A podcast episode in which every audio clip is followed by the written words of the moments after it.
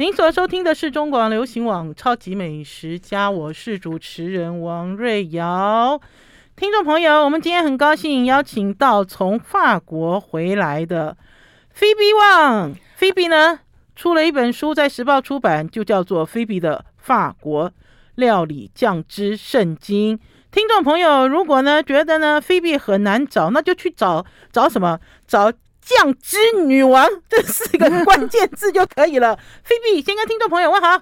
嗯呃，各位听众早安，我是菲比。菲比，菲比人还没有回来的时候，人在法国，人在飞机上，人在那个叫什么？现在要拘留吗？不用，不用。现现在不用，一回台湾都已经开放，在欧洲。对对对，现在不需要。菲比就为他的新书哦。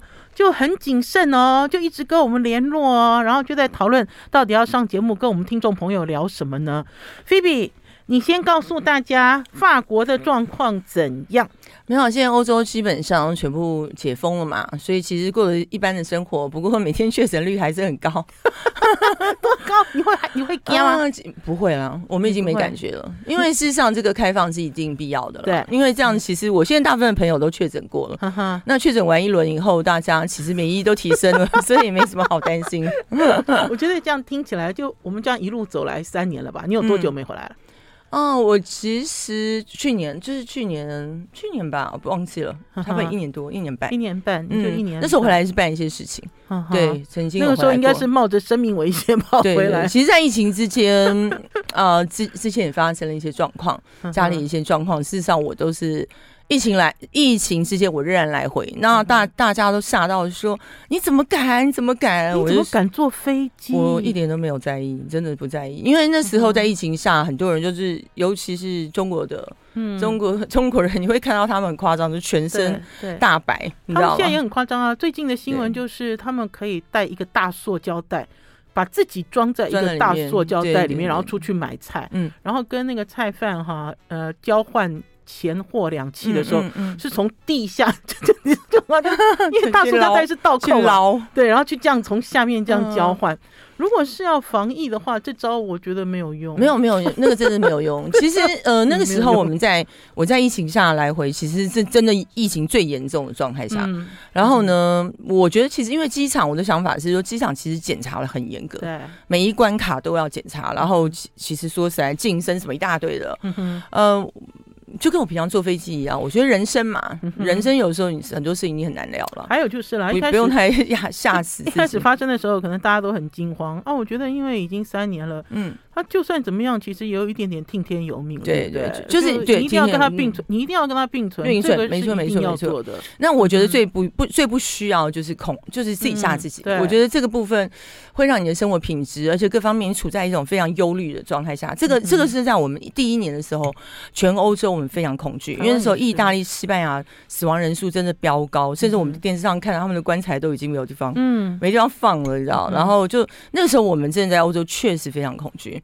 然后后来就慢慢的有疫苗了嘛，开始打疫苗之后，我们就开始觉得说，哎，目前就是有有已经有解套的方式，所以对啊，所以菲比其实去年有回来了，因为刚刚菲比讲到一段话，菲比刚才就有讲说，其实就是要跟他共存，而且很多东西呢都要回归正常，对，大家要回归正常生活，嗯。嗯，难道为了要抗疫，然后呃失去了过去以往的生活水准吗？这其实也是一个很大的问题，很可怕，很可怕，是非常可怕。好，菲比呢？我刚才有讲说，菲比来我们超级美食家哦，菲比哦也是一样，因为有一年多没有来，哎，不止哦，超过对不对？对，超过。上次是思思，你这次回来有去找思思吗？啊，还没，我们有联系，思思在等我。哦，对啊，因为思思现在也去了一个新的地方，叫做 Le 万嘛。嗯，对。对，应该还没有离职了，因为新冠新冠很麻烦。对，有的人来来去去，嗯，啊，所以等于是菲比尼这次来我们超级美食家，给我带了一个好漂亮的礼物哦。谢谢，来看一下，这是我们的手工甜点，手工常温甜点，然后这个是我们的品牌 Treat，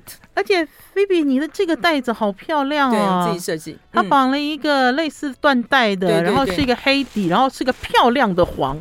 嗯，嗯，漂亮的黄的因为为什么要漂亮的黄？就希望大家更光明，嗯、你知道吗？在更光明，对对对，能够让大家有一个更开心的。嗯、我觉得我们需要开心，因为在疫情下，我们需要开心的、开心的生活，所以我们给大家不走的虽然很高级，但是希望大家有一个像黄黄色阳光一般的黄心情，阳光，嗯，阳光一般的心情。然后还有听众朋友，如果有今天，如果今天你没有追上直播，就。会发现菲比本身就像是一个从欧洲走过任意门回来的 回来的一个欧洲女子，哎，你看你的造型、你的发型、你的穿着，是不是？嗯。你都还一直就是维持就是欧洲在欧洲的样子，嗯，就基本上已经是习惯了，嗯，对，因为我来去法国差不多也超过二十年了，嗯哼，那定居德国已经十六年了，嗯，对，所以其实基本上底子骨子里就是半个欧洲人，他就是欧洲人。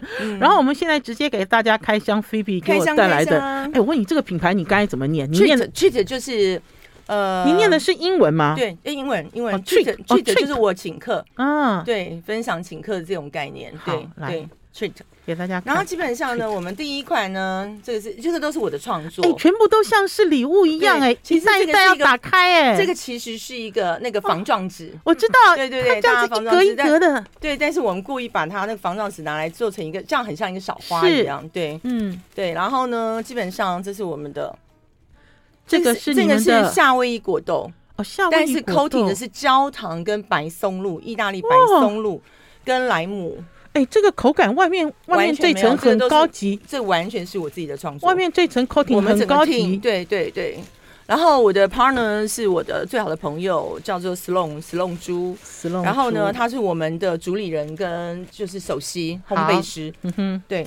基本上我们两个呢，都是从来没在餐饮或烘焙业做过的人，嗯，对。但是在这一行，我们就发光发亮了。你们就做你们自己喜欢的东西给大家分享啊。对，那这里面呢，等一下瑞瑶一定要吃一下，你尝到之后你会吓到的。等一下哈，白松露，对，白松露、焦糖、莱姆，对，莱姆，然后夏威夷果豆，夏威夷果豆在里面。对，然后这里面呢是一个我用 chorizo，就是西班牙腊肠，嗯，西班牙腊肠做的一个咸饼干的那个，对，在里面这边一个咸饼干，那事实上呃，那是为我的好朋友石亨，因为石亨是用台湾猪做的火腿，嗯，好，所以我觉得这个很棒。我觉得我们要推广台湾，而且他们把台湾的火腿做的完全是完全是欧洲口味，在台湾做的非常非常好。所以我我用了他的，就是我为了要 sponsor 哈，就是用了他的那个西班牙腊肠，然后做了一款咸饼干。那那咸饼干可以做配成下午茶，嗯，也可以配白酒 whisky。当成是一个，你知道吗？小点一个咸。奇怪，为什么味道这么味道这么欧洲？哎，对，我就只做东西。你刚刚在讲哈，用那个 chorizo 来做这个咸饼干，我其实脑袋里想的就是要配酒。对，就是要配酒。要配酒。其实就因为他，我现在那个石亨开了一个酒的 bar，嗯，所以我们就是，其实我就是为了让他在酒吧里面可以让大家有闲食。好，我们讲到酒了哈，酒后不开车，开车不喝酒，未满十八岁请勿饮酒。我们要先休息一下，进一段广告，再回到节目现场。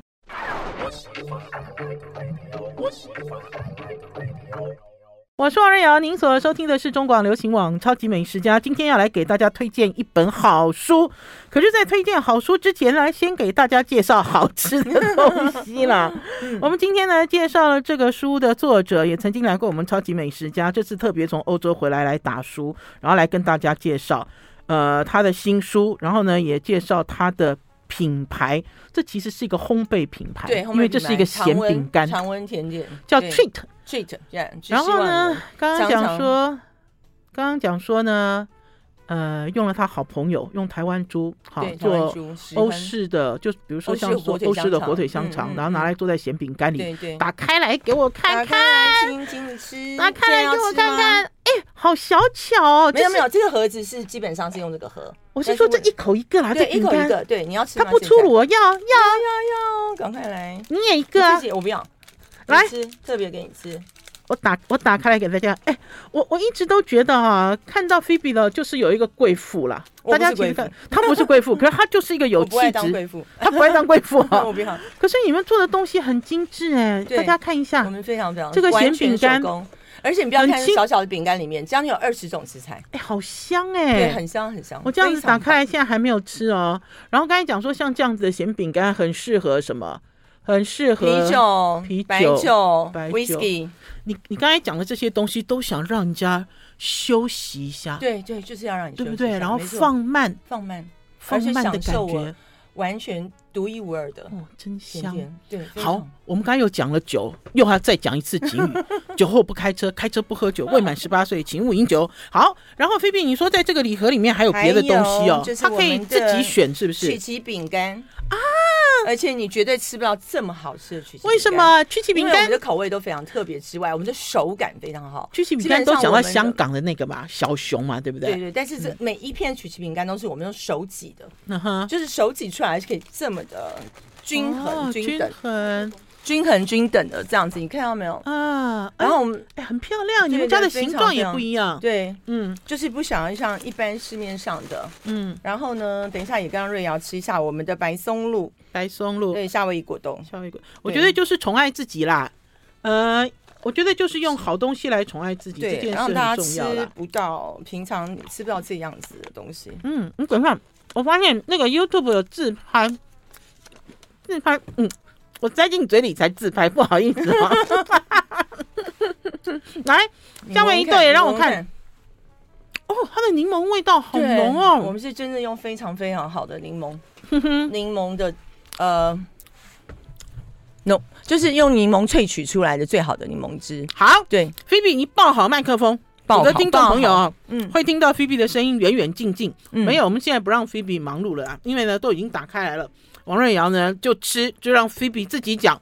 菲比，把书拿过来。嗯，先告诉大家为什么要出这本书，然后还为了这本书这么奔波跑来跑去。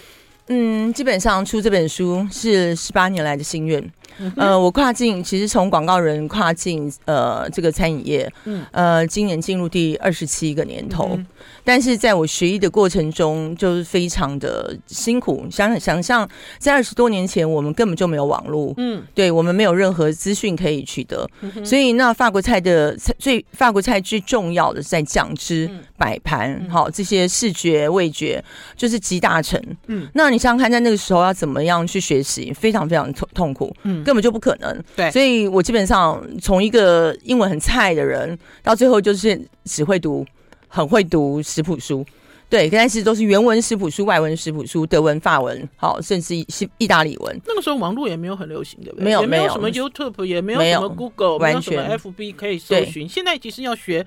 大家都可以上网去找好多资料，对，对不对？但是没有人可以帮你集合成这么完整的一个东西。嗯、那当然，在当时，因为我们学艺太难，所以我基本上都是到法国去嘛，嗯，一趟一趟的砸砸钱让过去学习。但是在这个你这个学习其实也都只是片段的，嗯，所以我其实要借由大量的阅读。就是我必须要大量阅读，然后跟法国人一起生活，嗯，才能够而而且吃遍所有的餐厅，才会知道啊，你才会知道。什么质地是怎样啊，用料是如何。没错没错，你连食材你要学个食材都是不容易的，在当时。那当然，在这个过程下，我跟我跟着我的厨师，在这二十年来，你想想看，有多少进进出出的孩子，然后我非常深知厨师们他们的。生活背景，嗯、第一个不会念书，对对，第二个不会念书才会来做厨师啊，对，这很辛苦。第二个可能背负了家里很多的重担，想要吃一碗饭，免费的饭就要进厨房啊，对。那如何就是背负重担之外呢，也没有学习的机会，嗯，所以在那个很辛苦的情况下，我就。当时我却觉得我应该要帮孩子们写一本书，嗯、是他们能够阅读、能够买得起。嗯、而且因为当他们没有富爸爸、富妈妈的时候，没有所谓的蓝带、没有斐航迪的时候，嗯、他们如果能够借由我的书，然后去。呃，去学习，然后让他们进步。嗯、那这一等就十八年，哦、因为曾在在这个过程下，在这个十八年的过程里，我找过所有可以谈的出版社，嗯、但是出版社会跟我讲：“哎呀，这样的书目前没有市场，对，没有市场。太大，嗯，太深入，对，大家喜欢五分钟三到。”三道说工序的这一种，对，我们现在讲到这里，菲比还没有讲到他的书名。你的书名是什么？菲比的法国料理酱汁圣经。可是我要煎法国料理料理酱汁圣经。可是瑞昂，上一次我刚才讲了，我们呃很担心它没有市场，对不对？之前的十八年等待就没有市场，但是这本书在上上架五天之后已经上排行榜，天哪，已经上排行榜，而且是美食书里面就是全馆排行榜，不看来全馆。所以时光不时空环境不一样了，大家都希望有更正确的知识来导引。走上餐饮之路的人，我们要先休息一下，进一段广告，再回到节目现场。I like 103, I like radio。我是王瑞瑶，您所收听的是中广流行网《超级美食家》。我们今天邀请到的是菲比，来跟大家推荐他刚刚出炉，一出炉就已经冲上排行榜的好书，书名叫做《菲比的法国料理酱汁圣经》。听众朋友，如果不会拼 Phoebe 哦，就赶快记住我刚才讲的酱汁女王了。好、哦，法国料理酱汁圣经，用这样子的关键字上网去搜寻，谢谢，哦、它就会弹跳出来。嗯、可是我要问一下 Phoebe，其实哦，就像说在十几年前，嗯、快二十年前，想要出这样子的书，出版社都给你打枪，给你泼冷水。嗯、那可是呢，这次一出呢，就冲上排行榜，你觉得理由是什么？啊，是我讲的吗？时空环境对了吗？对，没错，时空环境对了。然后我的累积呃粉丝量也累积出了这样子。这个这个层层次的，嗯、所以那天签书会在成品是爆满，哦、而且我的粉丝基本上都把它拿来送朋友，因为这里面不但是一本酱汁圣经的大结合，嗯，而且呢还是中英文版本，嗯，它里面是中英版，所以现在很多的客人、很多的读者，他就送到国外了，嗯、寄到国外给他的外外国朋友，还是给他的小孩，对对对，嗯、给他很多外国的家人，嗯、然后他们就说他们很感谢我，让我、嗯、让我的东西。去让他们脸上有光，因为他们会觉得台湾既然能出一本中西呃东呃中中英文合合版的一本书，嗯、让他们的就是让他这个呃怎么讲，这个书的使用和呃可以被广泛对广泛的普及了，对，没错。还有啊，在这里打岔哈，听众朋友，我的牙缝哈，刚刚藏了一块菲比他们家 treat 的这个咸饼干的火腿。这个火腿哦，好酥好脆，对，因为我们好香哎，好香，对，它就等于是我饼干都吃完了，大家知道那个饼干面粉都化了，都吃了，然后在我的这个那个牙缝里面浮现了几片这种香香的火，不多，可是很香，对，非常有存在感。你看这，而且是我们台湾猪哦，哇，这咸饼干很厉害，很厉害，很厉害。这个咸饼干里面就二十几刀，还包很多松子。我们是打碎了很多松子哦，所以你所以你不会把松子排在外面给人家看啦？对，是不是全部都在里面？就等于是为了这个口感，难怪它这个疏松感跟一般纯面粉加了什么泡打粉啊之类的口感是不一样的。我们基本上里面甚至没有泡打粉。哦，哎，厉害厉害！对，其实就是做好东西，然后跟大家分享。然后呢，诚如菲比刚才在介绍这一本法国料理酱汁圣经。既然称为圣经，我让菲比给大家一个大架构的想法，好不好？大架构的想法就是说，我们会从五大母将开始介绍。哪五大？五大母将啊，就像比如说河将啊，我一定要给大家拍哈，因为呢，他这本书为什么菲比说送人很有面子？对，这本书的印刷，这本书的编排都是很大气。这本书从头到包含设计都是我自己，而且是包含设计精准精装本，包含设计摄影到写，嗯，好到这个里面的。先大家看，从五大五大母酱开始教起之外，教所有 dressing 啊，就是说，比如说沾酱、抹酱，然后油醋酱，嗯，好，然后再到所有的经典酱，大家都知道嘛？法国经典酱汁，再到我餐厅之前的 popular，就是我在餐厅里面的人气酱汁，我用的是什么酱？我全部都把它呃放在书里。完全不藏私。菲比，我要问哈，为什么五大母将很重要？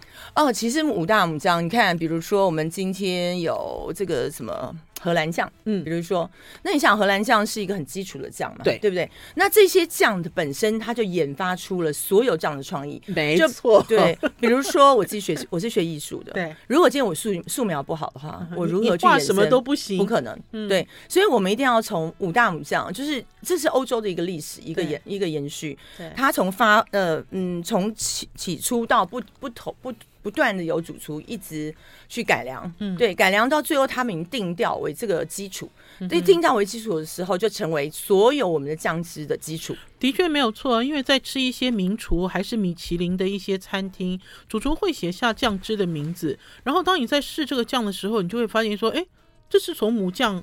发挥出来的，对对不对？就是按照这个母酱的基础，主厨自己放入他自己的创意，没错。然后他们在介绍菜的时候，也会告诉你，哎，这是什么酱汁延伸，对，所以是非常重要，哦，非常非常重要。菲比给大家一个观念：五大母酱，荷兰酱、和酱。番番茄酱，然后 对不起，我现在要想一下，看到你可以看酱汁，哎，对，你可以，我书给你，太多了，太多太多了，因为它这个里面又有衍生酱汁啊。可是大家一定要先把这个，就是打当然我们还有高汤哦。最重要的是，我们熬熬所有酱汁之前，我们还要有高汤，牛高汤、鸡高汤、蔬菜高汤、鱼高汤。对对对，先把五大母酱的概念讲给大家听听。对对，哎，好，等一下，菲比一月还要再来哦，因为一菲比。一月才要回回德国，还飞过回法国？回德国，他一月才要回去，嗯、所以要趁着菲比还在台湾的时候，请菲比再来我们超级。好，谢谢谢谢瑞瑶，谢谢。好，你用目录念给大家听。比如说白酱，好，白酱、丝绒酱、荷兰酱、意大利红酱、和酱。好，我想这个大家其实听名字都非常容易了解。嗯，好，那像白酱是，对，也都吃过，也都吃过。哈，那所以说像白酱，大家一定知道，哎，很多人就很喜欢吃 cream 嘛，cream sauce，对不对？就是一些奶油酱汁，那它当然从白酱出来的啊。对，对不对？丝绒酱，丝绒酱的意思怎么一听都知道，它绝对会做的更细腻，对，更细腻。所以它里面的鲜奶油或 butter 这种东西一定会特别的多，比例增高，对，就会增高，因为很让它嘛。那像比如说荷兰酱，大家就不陌生了，我们吃白。白芦笋不是呢，台湾人很爱吃什么？台湾人很喜欢吃那个班尼迪克蛋，对对对，蛋蛋蛋，对对，班尼迪克蛋。然后就是说，在我的粉丝页，嗯，我也教大家做过，那就是荷兰酱的基底，就是用荷兰酱来做。还有我们高档一点，我们吃白松露。在欧洲一定也是多半来讲，他们会有一个荷兰酱。荷兰酱。好，那如果说我们高档一点，我会变成松露酱。松露松露来配松露，对 对，就变成高档了。OK，等一下你怎么翻白眼了？好好玩啊！你有吗？就等于是刚刚我们在讲松露酱的时候很高档，对不对？对对对。可是回归到松露酱的基底，就是这个松露酱的基底，它有可能是荷兰酱，有可能是白酱。对，就还是回到我们刚才讲的母酱的概念。对对，还是要回到母酱。好，过来。嗯，好，再来就是意大利红酱。红酱？对，红酱就是我们的番茄酱了，番茄 sauce，番茄 sauce 不是我们的那个 ketchup 了，不是，对，不是，是另外，是不是哈？对对对，不是不是。不是，然后再接下来就和酱了，好，比如说我们的呃 David Glass，对不对？就是我们做这种牛高汤的基底，对，牛就是以牛高汤为基底的这些，因为其实像我们的 sauce 里面好多都需要牛牛牛高汤，小牛高汤，嗯，在欧洲来说，嗯哼，而且。应该是讲说，我们每次在吃法国料理的时候，其实很早很早就会发现说，哎，为什么这个酱汁就跟这个主菜其实是一样的东西？嗯，就是回归到刚才菲比讲的，我们在做法国料理的时候，除了要认识五大母酱，还要知道它的高汤。嗯，有没有？刚才在讲牛高汤里面还有小牛高汤，嗯，鸡高汤，然后甚至还有猪高汤、鱼高汤、猪高汤，甚至鸭高汤、蔬菜高汤。对，你做什么东西为主？你其实就是要。做另外的这个高汤，给它加成，嗯，嗯，不是加哦，是陈哦，嗯嗯，是陈号，用那样子的方式来增加它的风味。好，我们要先休息一下，进一段广告，再回到节目现场。好的。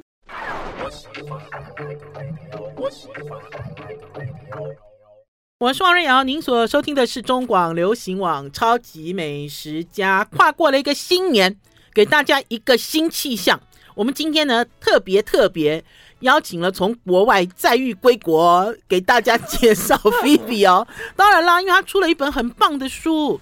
听众朋友，如果是很爱吃，听众朋友如果是有学习烹饪，听过听众朋友如果有小孩子也想走上这一条路的话，我觉得基础太重要了啦，太重要。就像菲菲讲，以前都没有人导引他，对不对？在里面一直冲撞，一直学习，终于经过了近二十年，年近二十年的时间，嗯、就他的呕心沥血之作。嗯、可是我刚刚啊，回到这个五大母酱。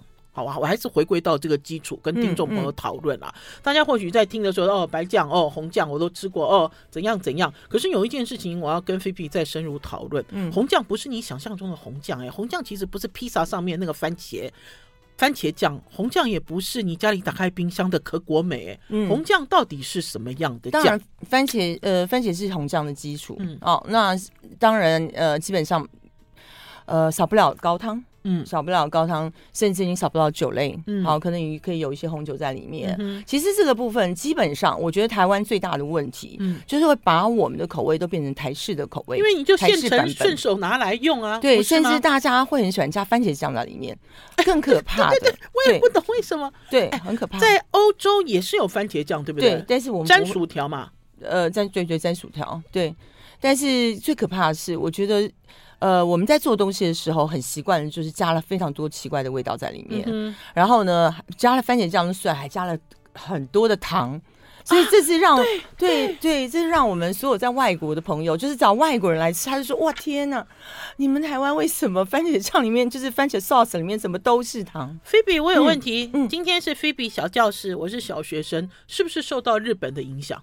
哎，我觉得是。我觉得我们台湾的食食物的口味受到，我们的西餐其实也受到受到日本的影响，对，所以这也是我不太一样的地方。就是像那天我跟时报的董事长，我们去雅都一九三零吃饭，然后为什么到一九三零呢？我跟呃雅都写了一节课。我们在我就会跟他讲，好久不见了。对，杰哥跟我非常好。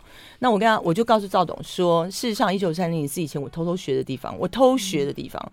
好，就在二三二十多年前，你想台湾大概法国菜的很少，屈指可数。对，就是就是老爷有一三零，然后安东厅，对，香格里拉，香格里呃呃那个来来来来那时候叫来来来的香格里拉。然后我记得老爷二楼有一个，对对对，对不对？名人坊，对，哎是叫名人坊，对，或者是张振明师傅，对，吉米师傅，对，吉米师傅，然后可能。就还有还有雍雅坊，好，在很久以前的雍雅坊，对，那些都是我的前辈，都是我偷学的地方。所以那天带赵总回到我的初始，好，然后我就跟他们在聊这个我们曾经的过去二十多年。好，那我要问菲比，现在雅都他们的一九三零巴黎厅找的是一个非常有名的日本师傅来做法国料理，对，在这里面也有你所谓的这种甜的这种迷思吗？有。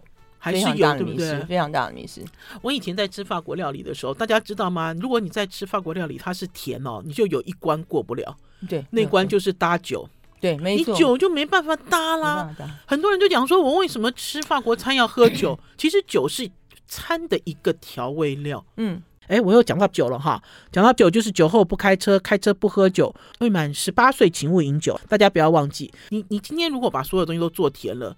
它其实你这边后面就撞墙跟卡关，真的，你永远都不知道法国料理多好吃。然后你就发现那天一件事情啊，我在那边吃的时候，我点的酒，比如说我们要先选酒，对不对？我告诉你，它酒变更甜哦，因为他一定要想办法，想办法，他一定要想办法压过他的搭配。对，同样你知道同等哦，这个有一点可怕哎。对对，所以我就跟他讲，哎，你为什么今天的酒？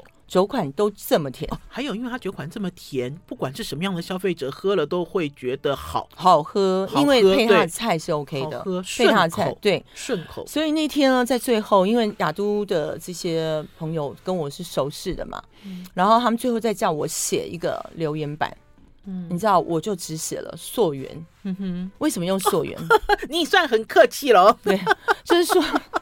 我只能讲啊，很多时候啊，就当我们在吃一些名厨名店的菜的时候，大家其实都忘记了、遗忘，哈，都说哦，我吃到了，哦，好棒哦，他好厉害，我追上了潮流。可是那真的有吃到你认为好的东西吗？所以菲比算是很客气了，只写溯源两个字。嗯，因为溯源的部分是我自己回头的感恩，嗯、对不对？这是我如何从。其实我从法国的餐厅、饭店学起之后，我回到了法国家庭。嗯，好，就当时我跟了很多法国的爸妈妈、婆婆妈妈学真正的法国料理，所以我的经典是非常强的，表示我的基础是很强的。嗯、然后你再来延伸的时候就是容易的。好，再来就是说，我也提醒了那个 chef，就是说，我们如果今天想要做的是法国菜，嗯，就不要忘记回到法国。OK。你直接给他打脸了。现在这家餐厅很有名哎，它是非常好吃的，是非常好吃的，没有问题。嗯、但是我仍然想说，那后来那天赵总就问我了，嗯、他说：“菲比，如果在这个条件下，那你的书呢？”我说：“我绝对是法，绝对法国。”对了，对，绝对法国。对，因为我钻研这一条路二十七年了嘛，对，我就是一定要把完全的法国、真正的法国、绝对的法国带给大家，嗯、这是我坚持的事情。我觉得这本书也是给大家一个提醒跟警醒了哈。嗯呃，应该是讲说，呃，为了市场的需求，有些东西其实不得不靠拢。可是对我来讲，或许我也会跟菲比一样，我会对一九三零的巴黎厅要求特别高，因为这个也是的确我是我的法国料理的启蒙点。对对对对。而且呢，即使这么多年来，他们也找了很多外国的厨师来到这里啊，因为他们他们其实还蛮坚持的。其实，在非常坚持。严长寿严总裁在的时候，嗯，我记得他们有一年没有请法国的厨师，请的是加拿大的厨师。对，好，那就等于是他也是一直在改变，一直在改变。可是应该还是要不离其宗。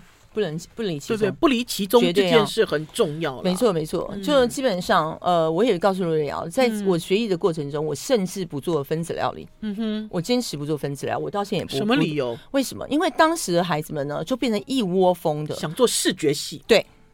表演不只是视觉系，他连味觉都不管了。嗯，你知道，就是说他不去研究食材本身的特色，他就是只在玩粉末、胶囊，对这些东西。然后呢，每个人都觉得，哎，去玩这种炫技的东西就够了。嗯，然后你回到头来，你就问他说，朝鲜系是什么味道？什么样的？不知道，不知道。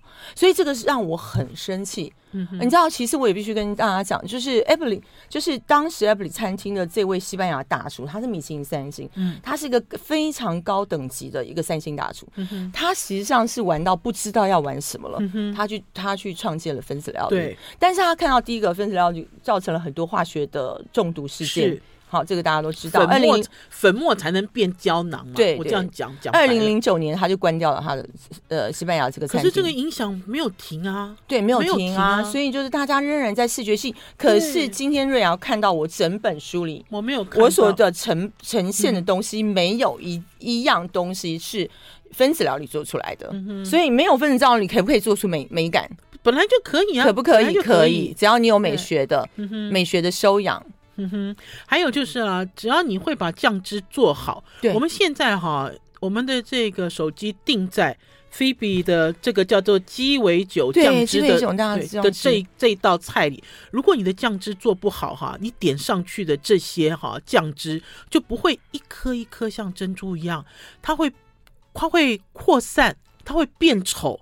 所以还是要回归到基本法。你看，你这盘菜上面的每一滴酱汁都像珍珠一样鼓起来，圆圆亮亮的，非常饱满。好，我们要先休息一下，进一段广告，再回到节目现场。I like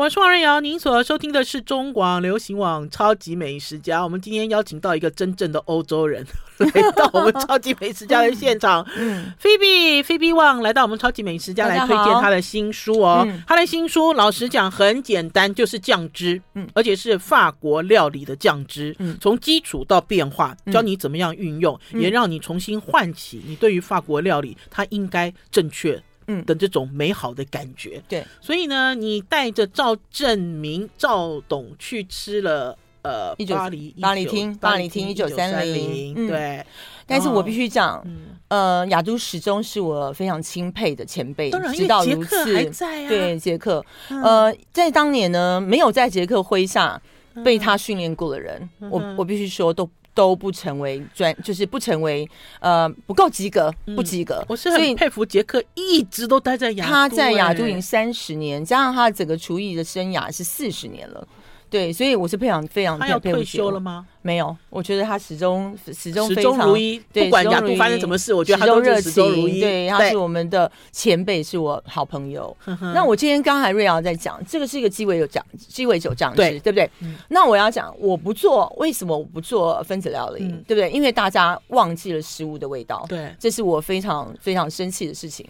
第二件事情，大家认为只有分子才会造成美视感、视觉美感。对不起，我让你看一下我的视觉美感。一般来讲，鸡尾酒酱汁大家都知道嘛，在 bar 里面，它是放在一个玻璃杯里面，对不对？旁边放满了一圈的虾子，虾子，然后里面对洛梨哦，然后洛梨沙拉，然后加上酱汁。对，请看一下，我把呃这个鸡尾酒酱汁重新呈现，它把它变成一道视觉上非常美丽，而且呢，好像有突破。等一下，你有强迫症，就比如说他在点这个酱汁哈，黄的。绿的、黄的、绿的，然后都是用这种米其林大师间隔式的排法。可是我要跟听众朋友讲哈，这个间隔式的酱汁的点法哈，你可以说它很经典，你也可以说它很老派，对不对？对，新派厨师现在都不玩这一套了。嗯，其实呃，基本上经典就是一个基础。对。不要忘记，我们又回到母酱了，嗯、对不对？对其实其实基本上，可是我的排法，你会觉得它是老派吗？不会，不会，对不对？你会觉得它是刚刚所讲的那个鸡尾酒杯的那个开胃开胃的对下酒菜吗？对，开胃菜不会，你已经突破了你的视觉，嗯，你的味觉，嗯、好，你的整个感官。你整个感官，哎、哦欸，其实这样子竞拍洛梨也被你弄得好美，对，洛梨整个是一整排在下面，这个洛梨的感觉就好像替这个鲜红的虾仁做衬底哦，因为红和绿，然后加了一个中间色的黄，而且有一个像是到了草原的这种开阔感，因为绿。铺底的关系，对对对不对？对对哦，很美很美，好美哦！我刚才其实要跟听众朋友讲的是，如果你酱汁做得好，你其实每点的一个酱都也都是这么漂亮，不一定要借助分子料理的粉末去做一颗什么假鲑鱼卵啊。对，我我我就觉得很好哎，就他告诉你这不是鲑鱼卵，这是分子料理所做的这个橘色金球，我自己也觉得很困惑。因为这个橘色金金球咬在嘴里，并没有他所讲的什么受死的反应之类的东西，没有，没有，只只是鲑鱼卵，只是鲑鱼卵，没有错，对。对，好，再来这一道呢？没有，我就随便翻了哦，来，就随便翻。那当然，比如说像这个是咸焦糖，其实在这本书里面，啊、除了介绍介绍酱汁之外，我也同时在教摆摆盘了。啊、对，在教摆盘了，就是让让大家做摆盘参考。所以在这本书里面完全没有分子料理，我们可不可以达到视觉的效果？可以，绝对可以。等一下，还有刚刚菲比讲了一句京剧啦，京剧是什么？京剧就是经典，也就是基础。基础，嗯，所以我要修正我的概念，嗯，因为在最近这几年，我看到了好多新派的料理师傅做新派的法国料理，可是有些东西我都觉得太老了，太老的感觉，或许我在二十年前就看过，所以我应该要修正我的态度，嗯嗯，那其实不是老派。那应该就是基础，嗯，对不对？对对对。可是还有一个问题，我也必须突破。好，就是说，刚刚瑞瑶讲的没错，我们要回到一个基础，但是也有可能他因为没有很好的没创意，创意，我就讲没招。对，没错。当他没有够好的创意的时候，他仍然是在那个地方炫。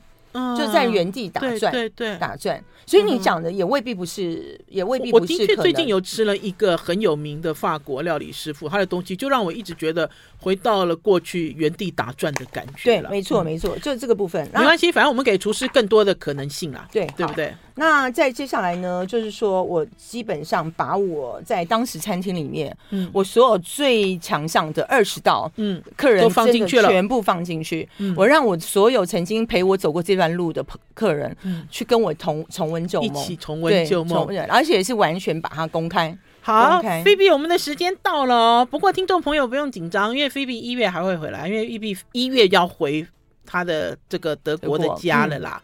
那所以呢，今天呢，先跟大家做一个小小的开场跟导读。菲比封面再给我看一下，看一下啊。好，这本书大家现在很容易去找哦，就叫做菲比的法国料理酱汁圣经。听众朋友赶快追上，在排行榜冲上排行榜。嗯，一出版就冲上排行榜的好书。谢谢大家，谢谢，拜拜，拜拜，拜拜。